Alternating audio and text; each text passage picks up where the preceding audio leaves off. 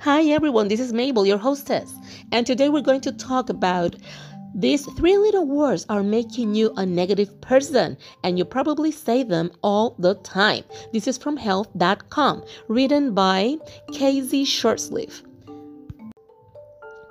Here's something that'll make you think twice. The majority of American conversations are characterized by a complaint, says Scott Bea, a psychologist at the Cleveland Clinic.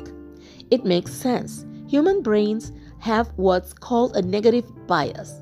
We tend to notice things that are threatening in our condition, says Bea.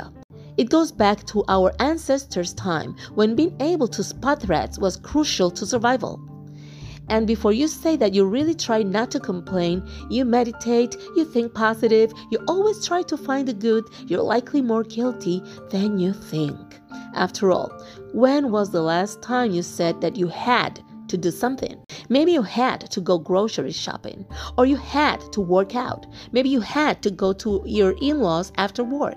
It's an easy trap we all fall into from time to time, but it's one that can not only make our perspectives on life a little more blue, but also likely negatively impact brain chemistry.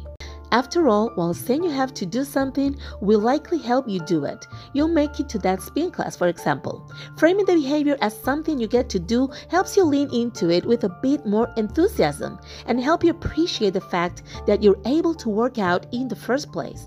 It brings a sense of opportunity and a welcoming of the experience, which has a positive benefit for us. It's the difference between a threat and a challenge.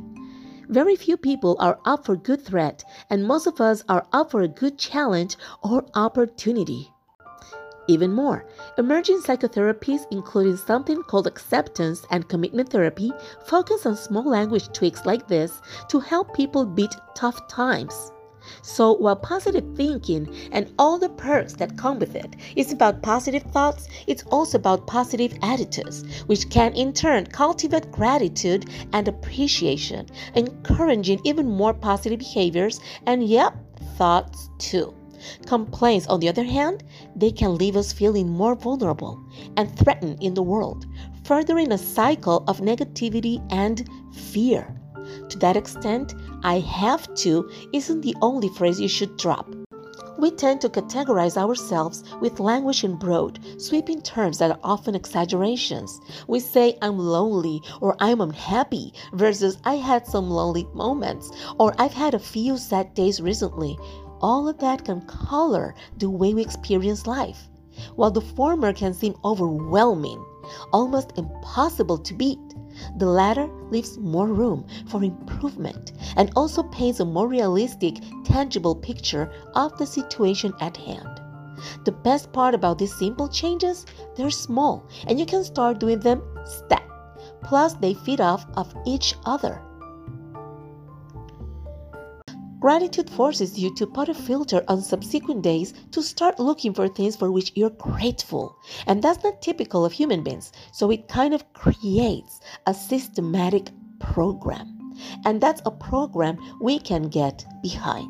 And I hope you like this article from Health, and I wish we start stopping the complaints right now and start being more positive. Thank you and have a great day.